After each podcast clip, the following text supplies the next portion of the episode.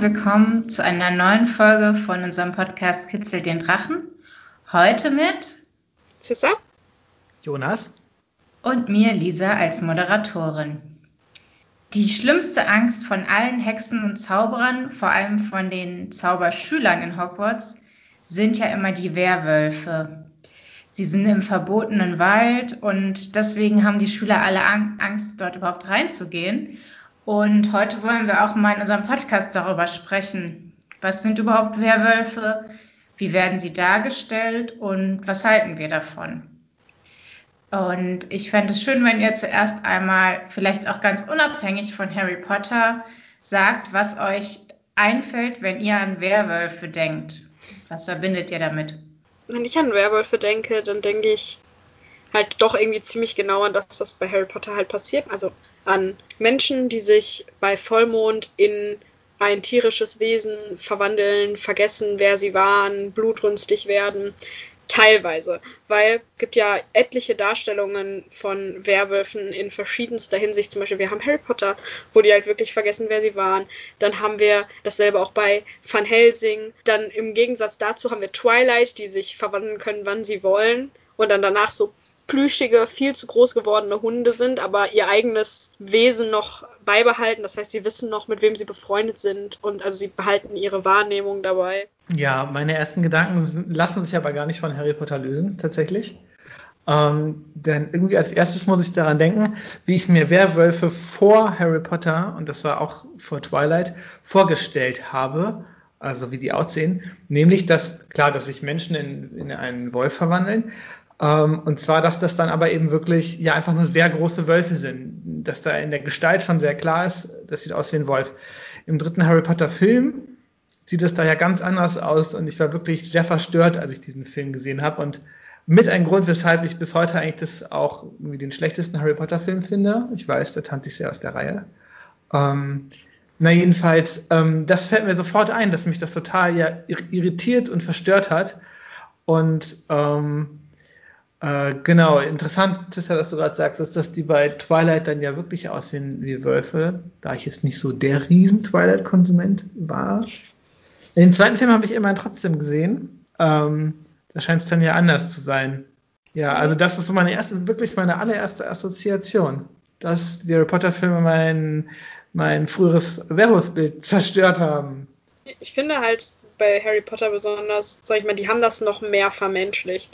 Weil zum Beispiel bei Van Helsing, der hat ja noch sehr viele Wolfsaspekte, obwohl er halt auch auf zwei Beinen läuft, aber der, der ist halt, du siehst halt Fell und die Schnauze von einem Hund, also von einem Wolf. Das alles sieht viel tierischer aus. Und bei Harry Potter ist das so, ich bin mir gerade nicht mal sicher, hat der Haare? Der sieht aus wie so ein viel zu groß gewordener, leicht animalistischer Typ ohne Haare. Hund, wie so ein Hund aus so einem die hässlichsten Hunde der Welt Contest. So, so eine, so eine Sphinxkatze, aber als Hund zwei Meter groß. Wenn ich da jetzt so ein bisschen weiter assoziiere, fällt mir spontan noch ein, muss ich direkt wieder an Freud denken, sozusagen, dass mir das S zum Vorstellen kommt, oder auch an so ähm, kulturelle ähm, Topoi, sozusagen, von wegen ähm, das Wilde im Menschen oder das, die Assoziation mit Tieren und fehlender Rationalität da wären wir dann, da könnten wir bei Twilight ja zum Beispiel auch super kulturkritisch drangehen, so nach dem Motto, okay, das sind ja offenbar Indigene, die sich in die Werwölfe verwandeln, dann wird dann da das, also wird das Bild des Wilden mit fortgeschrieben.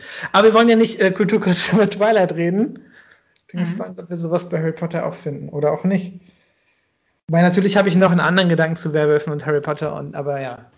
Ja, ähm, ich habe euch extra äh, zuerst mal gefragt, ähm, warum, äh, wie ihr das äh, wie ihr das unabhängig von Harry Potter seht, weil ähm, die Werwölfe von Harry Potter, habt ihr auch gerade schon gesagt, die unterscheiden sich ja eigentlich auch ähm, ziemlich von denen, die man auch so aus anderen Bereichen kennt, vor allem so aus der äh, Folklore, aus irgendwelchen Mythen oder Überlieferungen, wie man die halt ähm, äh, so kennt oder was man für ein Bild von denen hat.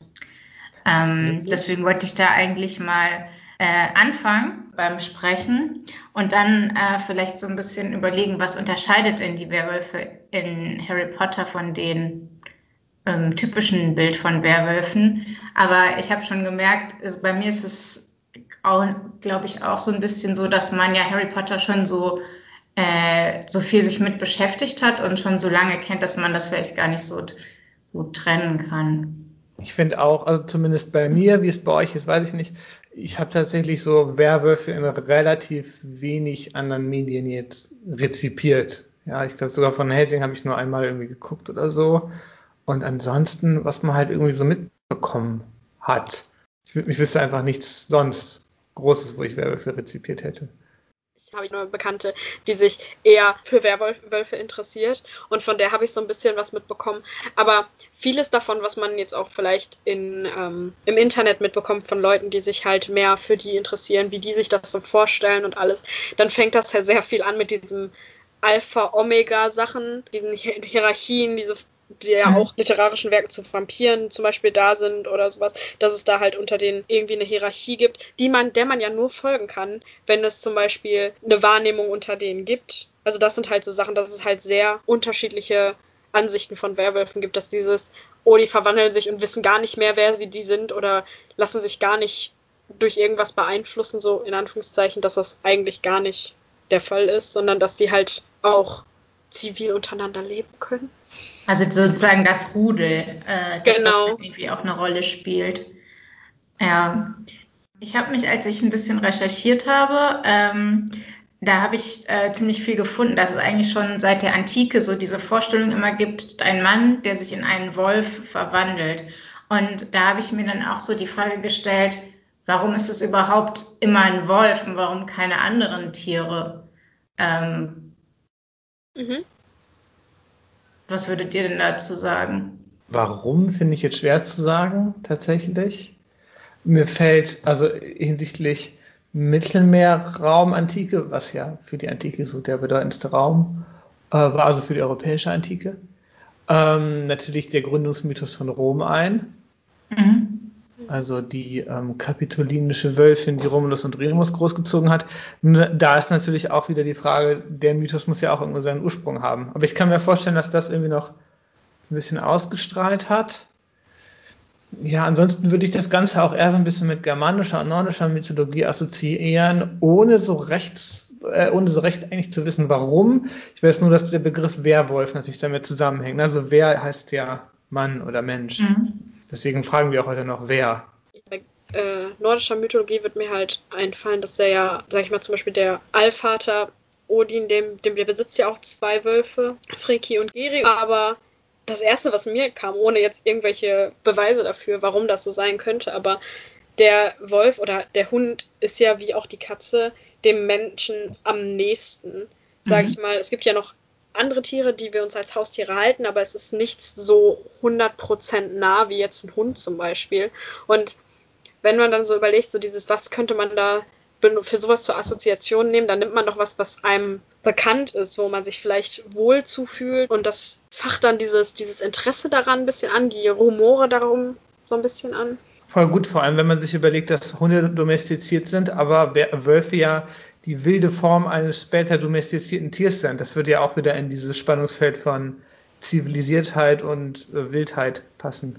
Cool, wir mhm. machen gerade voll die kulturgeschichtliche Mir fällt tatsächlich auch noch was ganz aus der ganz zeitlich ganz anderen Richtung ein, nämlich eher so Richtung 18. bis 19. Jahrhundert. Äh, die sogenannten Wolfsmenschen. Lisa, ich weiß, dass du auch darüber letztens eine Podcast ja. Schauergeschichte auf Audible gehört hast. Also das sag ich mal, oder hast du das für später irgendwie eingeplant oder nehme ich da jetzt was vorweg? Okay. Nein, nein. Dann sage ich kurz was. Also da ging es ja um Leute, die sozusagen ähm, sehr viel Körperbehaarung hatten und deshalb auch so Kuriositäten, ja, Märkten mhm. und so weiter ausgestellt wurden. Und ähm, ja, alle diese Arten von äh, Abnormitätsbeguckungen in Anführungsstrichen und Diskriminierung gab es ja sehr viel im 19. Jahrhundert und den angrenzenden Zeiten. Und ja, die wurden ja auch nicht ohne Grund, also man hätte ja auch Bärenmensch zu denen sagen können, ne? aber es wurde Wolf, Wolfsmensch gesagt. Mhm. Das, das, da hat sich das sicher drin fortgeschrieben. Ja. Äh, lustigerweise habe ich äh, noch so ein bisschen versucht zu recherchieren, ähm, was es für Erklärungsversuche äh, dafür gibt. Und ihr habt lustigerweise alle drei schon genannt, die ich gefunden habe.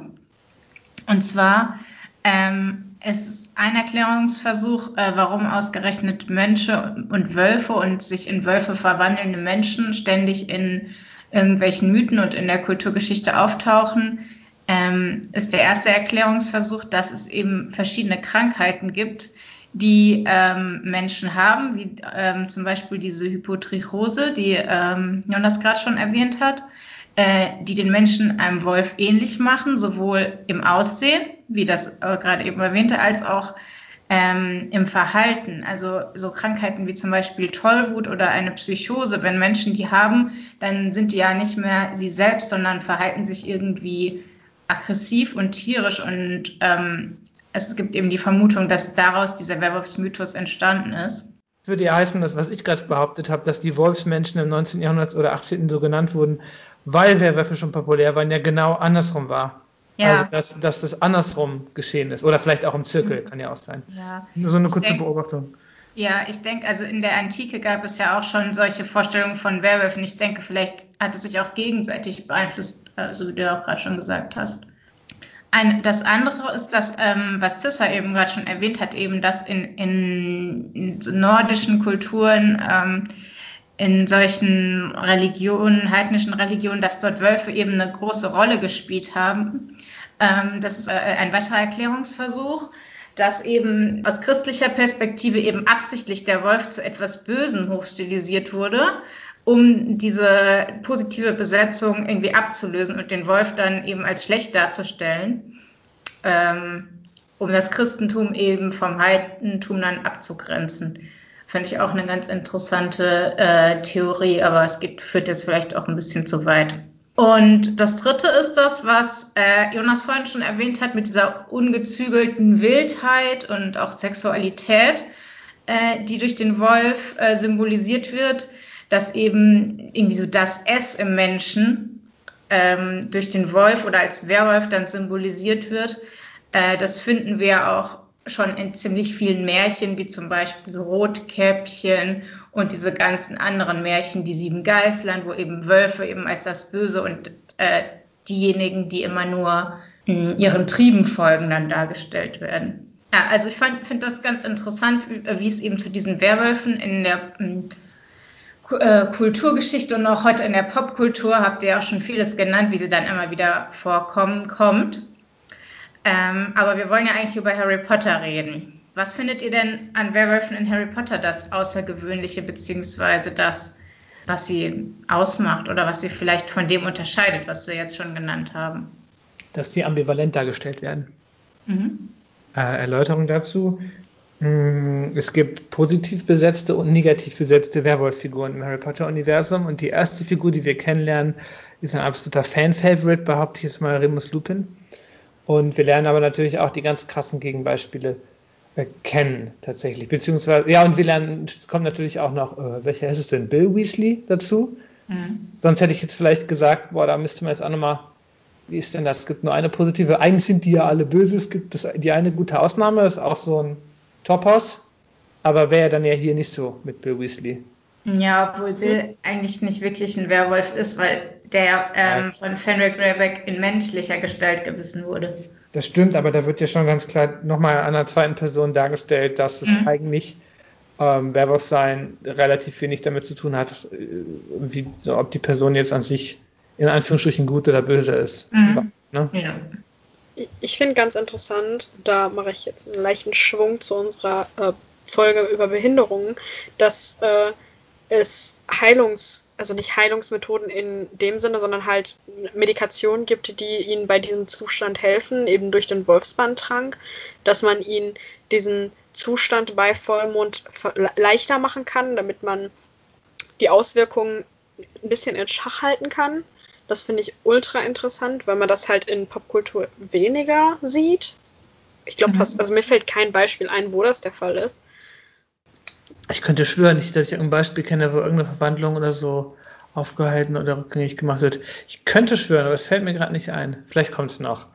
Ähm, naja, okay, das mit dem Beißen und dieses Weiterentwickeln. Ja, doch, was du gerade schon selber gesagt hast, Fenrir Greyback, der trotzdem auch in Menschengestalt gleichzeitig Werwolf ist. Also die Grenze, die verschwimmt mhm. viel mehr bei Harry Potter jetzt so, wenn ich mal einen Schritt zurücktrete.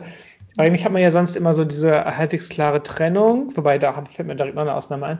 Aber ähm, auch wie Remus Lupin im Film so ein bisschen dargestellt wird, irgendwie schäbig und Bill Weasley ja als so Zwischenwesen eigentlich. Eine dritte Ebene wird eröffnet. Und Fenrir ist ja auch auf eine andere Art und Weise eine dritte Ebene, indem er einfach rumläuft und beißt, auch wenn er sich gerade gar nicht verwandelt oder er kann sich äh, irgendwie einfach so verwandeln, weiß ich gerade nicht mehr so genau. Jedenfalls ist der auch ein außergewöhnlicher Werwolf. Und es gibt nicht mehr diese klare Trennung zwischen ähm, S und Vernunft sozusagen. Das haben wir hier einfach nicht. Stimmt. Wobei mir eine schon noch ne, eine andere Fantasy-Serie einfällt, wo was Vergleichbares auch vorkommt, nämlich Wheel of Time. Da gibt es sowas auch. Wird in den Büchern erwähnt, warum Greyback nochmal so ist? Also warum das bei dem so ist? Oder ist das einfach offen dahingestellt? Weil irgendwie habe ich im Kopf, dass da irgendwas erklärt wurde, wodurch diese, diese Grenze einfach für ihn quasi ein bisschen radiert wurde.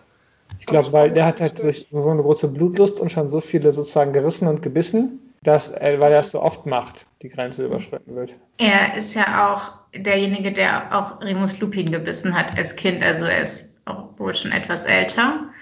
Ähm, ist auch schon sehr lange Werwolf und er hat sich, glaube ich, so ein bisschen damit identifiziert, Werwolf zu sein, weil ähm, es ja auch so ist, dass die Werwölfe nicht so ein gutes äh, Standing in der Zaubererwelt haben.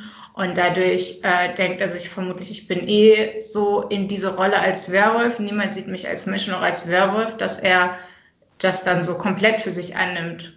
Mhm. Also das wäre so meine Vermutung, aber es wird, glaube ich, nie wirklich erklärt. Das wäre ja schon irgendwie interessant zu wissen, weil in dem Fall wäre es ja dann so, dass, sage ich mal, die Panik für die Werwölfe selber ja viel größer sein muss, für zum Beispiel Leute, die jetzt nicht alle fünf Minuten hingehen und sich irgendwen schnappen, äh, aber dann die Panik viel größer wäre, wenn sie dann halt im Werwolf-Zustand wirklich mal ausfallen und jemanden reißen, dass sie dann selber noch mehr Panik haben müssen, dass sowas mit denen passiert. Sag ich mal, dann hört die Panik nicht auf beim, oh Mist, ich bin sowieso ein Werwolf, sondern das geht dann noch weiter, weil es immer schlimmer werden kann. Deswegen fand ich das gerade nochmal interessant. Ja, genau. Ähm, wir haben ja jetzt schon gesagt, es gibt wirklich unterschiedliche ähm, Typen von Werwölfen oder Leute, die eben Werwölfe sind, weil sie gebissen wurden, die komplett unterschiedlich damit umgehen. Einmal Fenry Greyback, der das wirklich so zu seinem äh, zu seiner Identität macht, Werwolf zu sein und böse in Anführungszeichen zu sein und ähm, Leute zu töten und auch zu Werwölfen zu machen. Ähm, und ähm, auf der anderen Seite eben dann Remus Lupin, der wirklich ein netter Mann ist, äh, aber zugleich noch äh, wie im Werwolf ist und alles versucht, um irgendwie da mitzuleben und nicht nur das zu sein. Ne? Und äh, ich hatte ja gerade schon gesagt, das hat ja viel damit zu tun, ähm, wie die anderen Zauberer und Hexen eben damit umgehen, dass jemand ein Werwolf ist. Was ist denn so äh, euer Eindruck, wie die äh, in den Büchern mit Werwölfen umgegangen wird von den anderen Hexen und Zauberern? Ein Stichwort, heulende Hütte. Erläutern.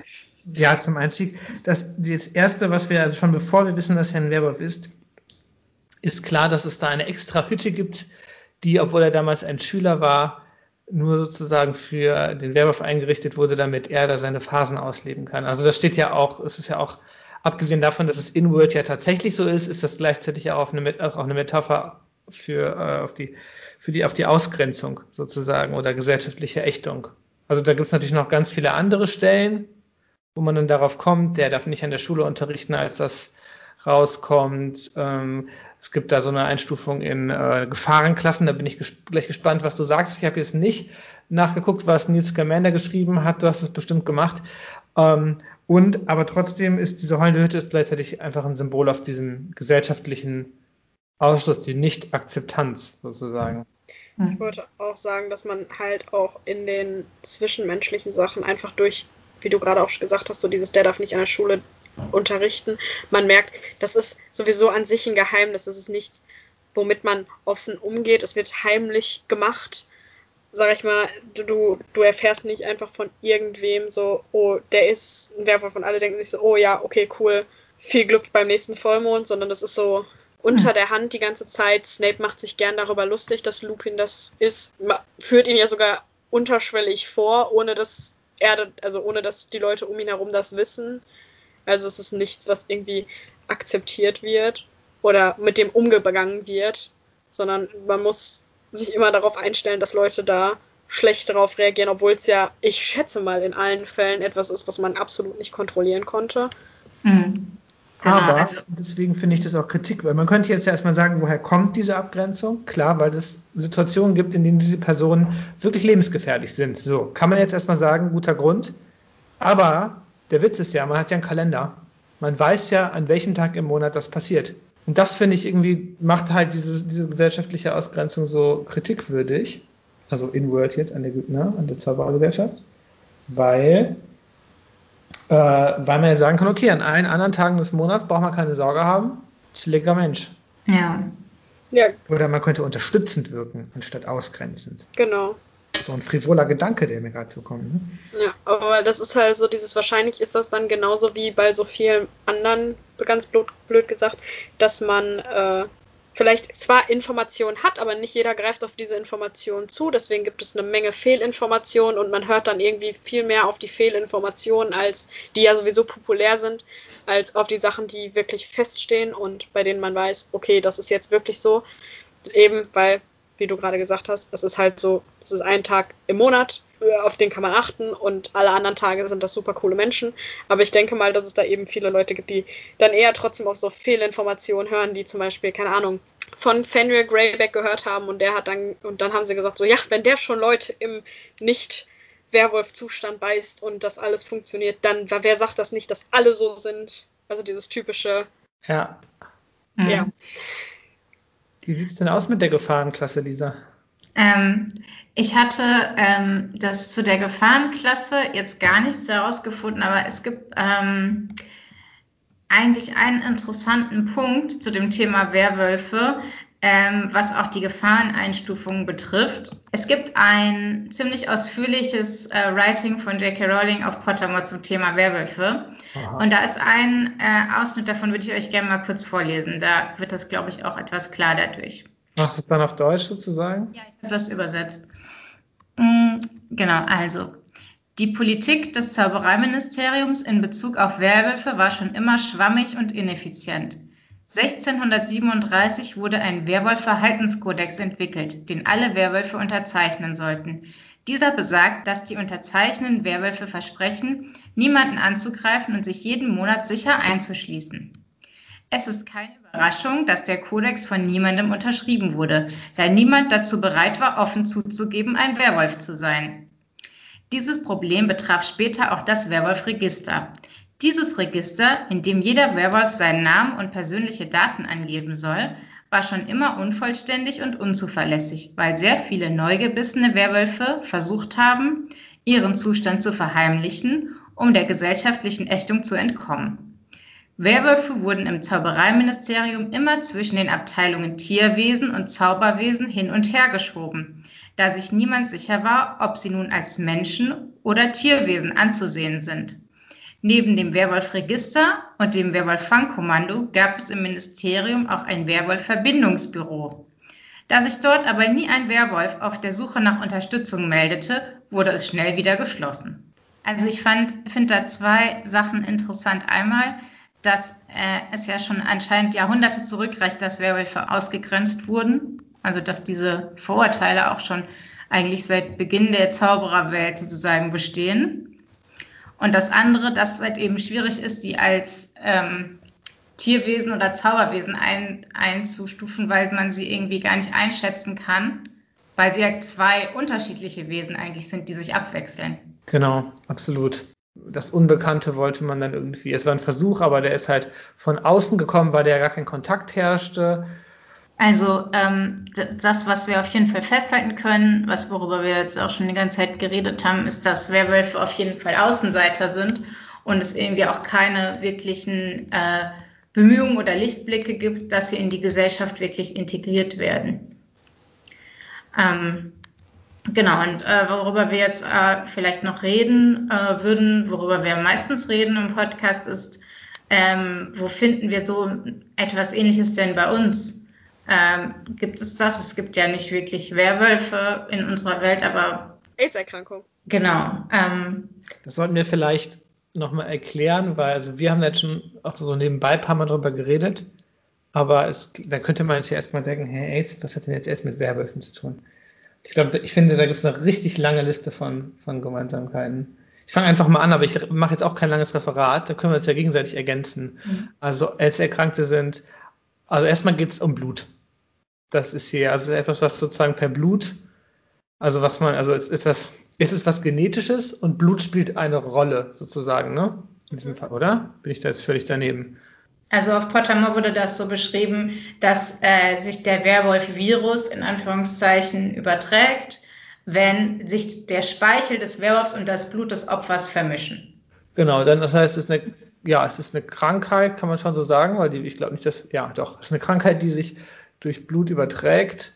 Ist bei beiden gleich, Leute werden dafür gesellschaftlich geächtet. Jetzt gebe ich den Staffelstab mal weiter, da gibt es noch viel mehr. Ja, bei denen ist ja genauso von Anfang an dieses du bist nicht sicher. Also es gibt viel zu viele Fehlinformationen über das Ganze, sodass die Leute, wenn anstatt offen mit sowas umzugehen, so von wegen, hey, übrigens, ich habe dies und das, ist direkt so, oh nein, fass mich nicht an, ich will das nicht catchen, sondern die Leute, die gehen sofort komplett unnachvollziehbar damit um, weil sie halt, was weiß ich, was für Horrorgeschichten gehört haben und lassen die Leute dann viel lieber einfach links liegen, als sich darüber beraten, also äh, belehren zu lassen, wie das eigentlich wirklich ist. Obwohl ja. die Leute ja ganz normale Menschen sind, wie wir alle. Außerdem gibt es den Wolfsbandtrank. Es gibt ja auch inzwischen, das ist auch eine Info, die, glaube ich, immer noch viel zu wenig Leute wissen. Es gibt ja auch eine Möglichkeit, also AIDS-Medikamente oder HIV-Medikamente zu haben, sozusagen. Also nicht, dass man das nicht mehr hat, aber man hat es dadurch im Griff, man überträgt es sozusagen nicht mehr. Ja. Das ist ja möglich und ähm, trotzdem hat sich irgendwie nichts an der gesellschaftlichen, ja, vielleicht nicht bewussten, aber unbewussten indirekten Ächtung der Distanz geändert dadurch. Und beim Wolfsbandtrank ist ja gar nicht anders. Ja, ich habe das vorhin sogar nochmal nachgelesen. Und zwar aktuell in Deutschland sind 93 Prozent der HIV-Infizierten so behandelt mit den Medikamenten, dass sie nicht mehr ansteckend sind und das AIDS nicht ausbricht. Ne? AIDS ist ja die Krankheit, die von diesem HIV-Virus verursacht wird. HIV-Virus. Äh, ja, da hast du natürlich recht von dem HIV-Virus verursacht wird. Und man kann ja auch HIV-positiv sein, also das HIV-Virus in sich tragen, damit angesteckt sein, ohne dass die Krankheit AIDS ausbricht. Und das machen ja eben diese Medikamente. Auch das wäre ja noch nicht ganz so groß, aber doch kleine Parallele zu Werwölfen. Aber bei den Werwölfen ist ja auch der Zustand nicht immer da. Sie haben das immer im Blut, aber, ne? Also klar, der Unterschied wäre jetzt, dass bei Werwölfen auf jeden Fall und monatlich kommt, aber dennoch, ne? Mhm. Irgendwas war mir noch eingefallen, was die gemeint Ja, das Sexuelle hatten wir doch bei den Werwölfen eben auch schon. Also das, mhm. dieses Voice und Fell, das ist auch in Literatur ja ganz oft Symbol mhm. für ähm, Sexualität und so, und das finden wir dann hier auch.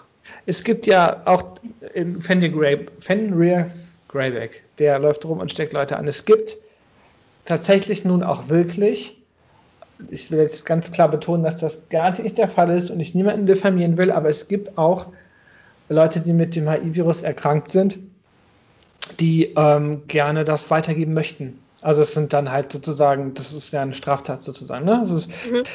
ist auch unabhängig vom HIV-Virus. Es gibt Leute, die möchten gerne Krankheiten, die sie haben, sozusagen weitergeben. Und so, direkt nochmal die Betonung, die ich gerade gemacht habe, das ist extrem selten, sollte man auf gar keinen Fall pauschalisieren. Aber ähm, natürlich wird das dann wieder viel mehr gesehen als die 99,99 Prozent, ähm, die das nicht wollen. Und das ja. findet natürlich jetzt auch bei Harry Potter statt, ganz klar. Ja, also ich finde halt, das Kritikwürdige daran ist, dass eben die Werwölfe, wenn sie verwandelt sind, irgendwie komplett die Kontrolle über ihre Moral und ihr Gewissen verlieren. Und das ist ja bei HIV-Erkrankten nicht der Fall. Und genau, ähm, du hast ja gerade dieses Beispiel genannt von diesen Leuten, die das dann irgendwie verbreiten. Das sind ja wirklich die wenigsten. Aber dadurch, dass, wenn man diese Analogie zu Werwölfen irgendwie zieht, dann könnte man ja denken, wenn die Leute dann irgendwie Geschlechtsverkehr haben, verlieren die komplett die Kontrolle und verbreiten das dann, ohne dass sie bereit sind, sich ein Kondom überzuziehen oder sowas. Du meinst also der ekstatische Zustand bei Werwölfen, das Werwolf, also der yeah. Mondentag und der Sex dann bei äh, AIDS-Kranken oder HI. ja. positiven, HIV-positiven. Ja, finde ich berechtigt der Kritik. Und ich finde dennoch, dass die Analogie oder die, dass das, die Metapher vorhanden ist, denn es ist ja schließlich keine Logik, von der wir hier reden. Ne? Also mhm. ja. lässt, sich, lässt sich dennoch übertragen. Muss ja nicht eins zu eins deckungsgleich sein. Ja. ja, also ich denke, dieses Stigma, was ähm, HIV-Positiven gegenüber in der Gesellschaft herrscht, ist dem Stigma gegenüber Werwölfen vergleichbar, aber nicht die Krankheit an sich. So würde ich das vielleicht sehen. Ja. Ich ja. finde, zwischen, zwischen den beiden Sachen herrschen halt wirklich extrem viele Parallelen. Mhm. Ja. Das hat übrigens J.K. Rowling auch mal in ihrem ein E-Book sogar nochmal genau erklärt, wie sie das selbst, äh, warum sie das geschrieben hat. Ähm, in dem E-Book, wer es vielleicht nochmal nachlesen will, Short Stories from Hogwarts heißt das. Äh, und da hat sie das auch nochmal gesagt, dass sie dieses Stigma von, von blutübertragenen Krankheiten, zum Beispiel HIV, mit den Werwölfen verarbeiten wollte. Hm. Also war es sogar die Intention der Autorin. Wobei äh, siehe Folge 1, wie ja nicht nur immer der nach der Intention ja. ist. Aber es ist schön, wenn das auch irgendwie mal, sich, äh, mal übereinstimmt. Wobei wir dann hier schon klar sagen müssen, wir haben ja auch sehr viel Kritik an Sachen bisher in Podcast-Folgen geübt in J.K. Rowling, dass ich das ja. jetzt hier als äußerst positiv empfinden würde, und zwar aus zwei Gründen. Zum einen, weil sie dadurch auch auf dieses Stigma aufmerksam macht. Mhm. Das ist schon kein kleines Thema in Harry Potter.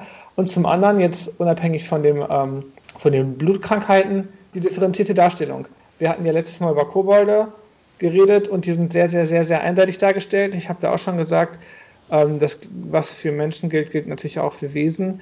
Äh, von einer differenzierten Darstellung kann man erst dann sprechen, wenn man sowohl, wenn man überhaupt mehrere Figuren hat und auch positive als auch negative hat, weil es einfach eben, es wäre ja, genau, es wäre blanker Rassismus zu sagen, da gibt es irgendwie eine Art von Lebewesen, die einfach alle doof sind. Und das tut sie bei Werwölfen ganz klar nicht. Nee. Und das differenziert. Und das finde ich echt ja. gut das ist eine Klasse, von der du wirklich verschiedene Sichtweisen hast. Daran siehst du einfach, dass sie da wirklich mit kritischem Auge dran gehen wollte und auf was aufmerksam machen wollte. Ja, und ich finde das auch wieder, ähm, was ich auch in Harry Potter durchaus in mehreren Stellen gelungen finde, einfach, dass ähm, Randgruppen irgendwie ein bisschen in den Fokus gerückt werden und auch gezeigt wird, dass das Fremde, die anderen, die wir eigentlich nicht bei uns wollen, äh, dass da durchaus auch etwas Positives drin enthalten sein kann, wenn wir sie besser kennenlernen, wie durch das Beispiel Remus Lupin hier auch deutlich wird. Ähm, was mir noch äh, eingefallen war, was als ich so über dieses HIV-Analogie und wie passt das denn mit diesem Kontrollverlust und Moralverlust irgendwie zusammen, ähm, ist mir noch aufgefallen, ich hatte es vorhin ja schon mal erwähnt, welche Krankheiten auch mit Werwolf-Dasein in Verbindung gebracht werden, also ab, ähm, ganz unabhängig von Harry Potter, dass dieser ähm, Kontrollverlust und diese Aggression, dass man dieses Werwolfsein beziehungsweise diesen Zustand des Werwolfs an Vollmond vielleicht auch mit so einer psychischen Krankheit vielleicht auch vergleichen könnte. Also zum Beispiel einer Psychose oder Schizophrenie oder so etwas, wo man auch zu bestimmten Zeiten die Kontrolle über sich verliert, Aggressionen hat und sich nicht kontrollieren kann und dann auch wann anders wieder komplett normaler, netter Mensch sein kann. Also das wäre dann vielleicht im Vergleich zu dem Stigma-Analogie mit HIV-AIDS vielleicht eine Analogie dessen zu dem, zu der wirklichen Krankheit oder dem, den negativen Auswirkungen des Werwolfseins. Könnt mir gerne widersprechen. Nö, ja, ich finde, ich habe nichts dazu zu sagen. Ich stimme einfach uneingeschränkt zu. Ja. Okay. Wenn ihr nichts mehr zu sagen habt, dann denke ich, können wir auch zu unseren Abschlussstatements kommen. Also ich fand, es war es erfrischend, mal ein Thema zu betrachten, bei dem man nicht nur Negatives auch über J.K. Rowling findet, sondern einfach, weil man sieht, da steht, steht wirklich ein Gedanke hinter, aus dem sie was machen wollte und sie hat das ziemlich gut umgesetzt, eben weil das auch eine Diskussion ist, die ja nicht nur in kleinen Kreisen mal aufgekommen ist, sondern das ist ja ein Thema, das man wirklich aktiv mitbekommt, wenn man sich ein bisschen durch die Foren und in Gruppen unterhält. Ähm, und die Herangehensweise von dem Ganzen finde ich eigentlich ziemlich gut, eben weil das so ein noch immer sensibles Thema ist, was es nicht sein sollte, wie so vieles anderes auch. Und äh, es ist erfrischend mal zu sehen, dass es ein bisschen Diversity gibt in, im Sinne von nicht nur gut, nicht nur schlecht, sondern du hast so von allen Seiten irgendwas zu betrachten. Und das gibt einem viel mehr zum Nachdenken und zum selber weiterfantasieren in bestimmten Sachen, als wenn man nur wieder was hingestellt bekommt wie hier sind alle Kobolde, alle Kobolde sind gierig oder oder die sind alle dies oder die sind alle das, sondern so halt, du kannst da sagen, okay, klar, es gibt so dieses Menschliche dahinter, so dieses, es gibt Leute, die sind böse und die machen ganz viele schreckliche Sachen, aber du hast eben auch die wundervollen Leute nebendran, die, die gut sind und das finde ich ganz cool, mal zu sehen. Ich fand es auch irgendwie mh, hm, interessant, ähm, verschiedene Punkte mal zu betrachten. Was ist eigentlich diese Vorstellung von Werwölfen? Warum haben die Leute so viel Angst davor? Ähm, unabhängig von Harry Potter und dann zu gucken, wie wurde das in Harry Potter umgesetzt äh, und dann auch mal diese positiven Beispiele zu sehen. Und wie du auch schon gesagt hattest, Tessa, dass, ähm, dass äh, einfach so wichtige Themen, die uns auch betreffen in, äh, in unserer Realität, äh, uns dadurch so ein bisschen gespiegelt werden, wie das ja auch oft so ist in Fantasy-Literatur, finde ich durch das Beispiel Werwölfe sehr gut gelungen, dass wir auch mal unser eigenes Verhalten überdenken im Umgang mit verschiedenen Krankheiten und Randgruppen und ähm, was wir dazu denken, dass wir uns auch selbst aufklären, was da überhaupt der aktuelle Stand ist. Ja, so viel habe ich gar nicht zu ergänzen. Also ich fand es schön, dass wir auch nochmal einen Blick in die ja, Mythologie oder in das Kulturphänomen Werwölfe irgendwie geworfen haben.